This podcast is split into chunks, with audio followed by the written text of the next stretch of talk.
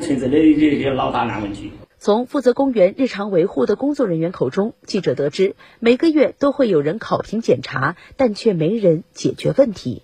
原来是城管有的管，街道办的有的管，几个老板都得管，管我，现在是公园局去管了。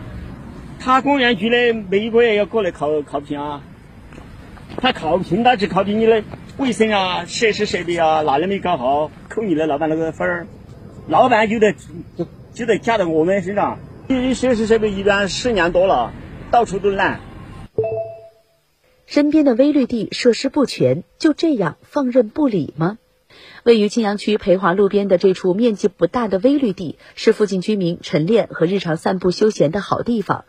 可建好之初的美丽，因缺乏妥善管理维护，现在池水浑浊，座椅坍塌，设施损坏明显。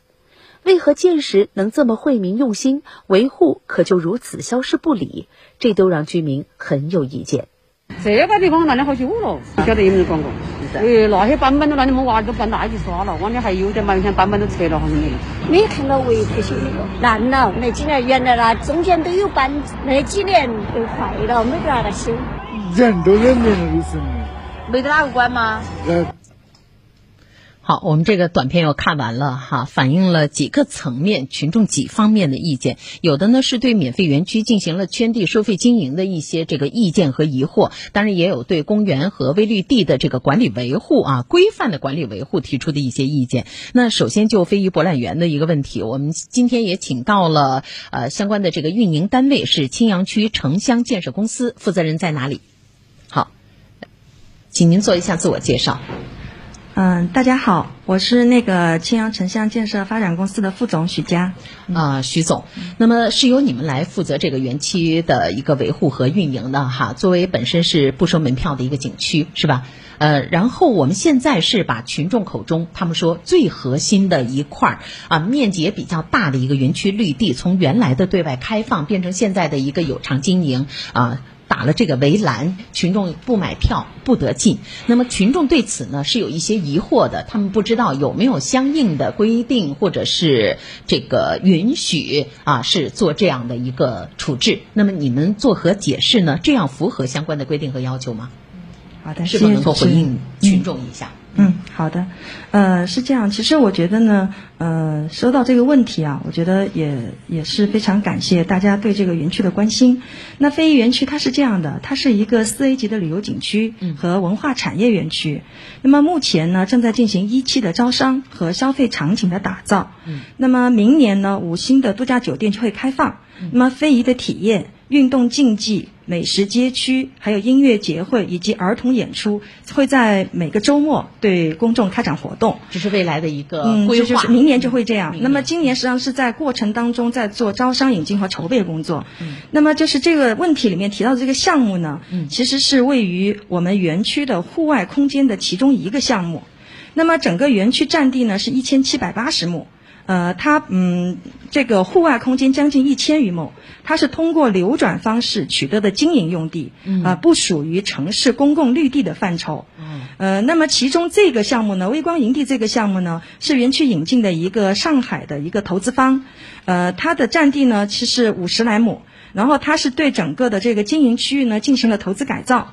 嗯，具备了我们的滑草、露营、烧烤、野餐和真人 CS 的功能。对不起，我们有监督员打断的，可能需要提问哈。来，有请。呃，我听了一下哈，就是呃，我这我想提一个问题是，这个公园以前是开放状态的吗？是需要收费的吗？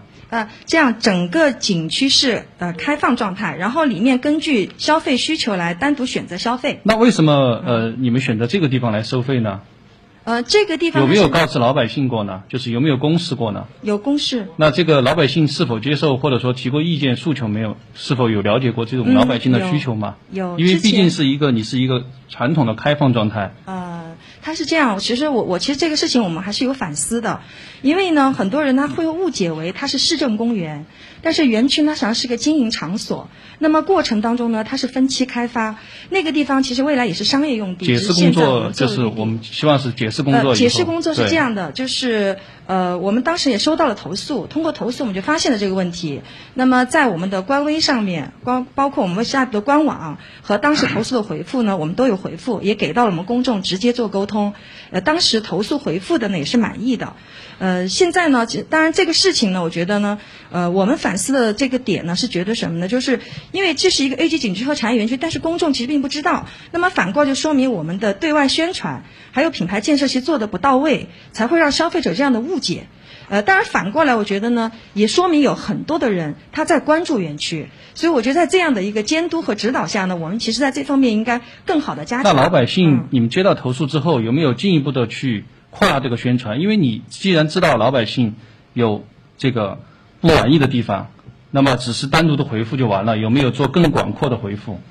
呃，这个如果是在方式方法上，这样子让老百姓觉得会觉得很不满意。就还是会有人觉得不了解。呃，是的，所以呢，我们其实也在考虑，就是下一步的方法。目前它是这样子的，因为整个园区一千亩绿地呢，它里头会散落不同的消费项目，同时呢，也有公共绿地给到公众来做一个交互式的空间，所以它是根据它自己的需求来做选择的。呃，然后这个呢的，就是后续的标示和进一步的宣传呢，就结合刚才啊这个我们的这个呃监督员讲的一样，我们确实应该做得更到位一点。嗯，好，谢谢您介绍的一个相应的基本情况哈。那么今天我们也请到了这个青羊区文体旅局啊，我们机关党委书记连斌，连书记这边，我想请问一下哈，我们这个非遗博览园目前的这个经营状况，从我们文体旅局来说的话，我们是完全掌握的吗？嗯。嗯，主持人好，是这样的，我简单说一下，非遗博览园是作为我们市 A 级景区呈现的，嗯，它是一个人们外出旅游的一个承载空间，嗯。嗯，景区的直接开发经营的好坏，就会决定它的那个人流量以及它的人气，嗯，城乡公司作为我们青阳的嗯国有平台公司，它承担着。我们园区的整个的发展的这个重任，嗯，作为园区来说，它是只要在合规的情况下，是可以引进一些新的体验项目，来促进它的自己的一些盈利，然后更有利于我们园区的良性循环、良性发展。那么，未来它整个非遗博览园的一个发展方向是户外活动景区呢，还是继续会是非遗博览园呢？非遗博览园是永远不会变的，因为它是。嗯，这个是前我们引进的一些业态，是否要围绕非遗博览园的这样一个定位去进行引进呢？那么在引进业态的这个把关方面，或者是由原来的全免费变为现在的这个收费，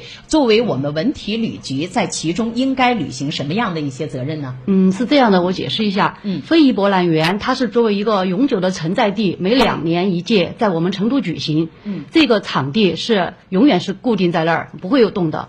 然后刚才老百姓篇里面说的那一块地是公共的一个空间，园区绿那个城乡公司他们是根据自己的空间对公共空间，嗯，那个城乡公司是可以，它作为主体，因为我们要讲三方责责任，它是主体，它是有权在合理的情况下可以进行经营的，只是呢，我们作为文体旅局，可能在日常的监管中有有有有有那种。应该说叫简单化。我们平时对他们的监管，可能主要在于安全、防疫以及他们 A 级达标的这个指标上面的监管，没有考虑，没有用那个新的发展理念来指导我们的工作，没有考虑园区的发展和我们周边居民老百姓需求这个矛盾之间的这种这种关系，这个确实是缺乏了。我们调整一些这个定位也好，或者是引入一些新的业态也好，那么改变了一些原来的固有习惯。那么在这个过程当中，首先就像我们刚才监督员所问。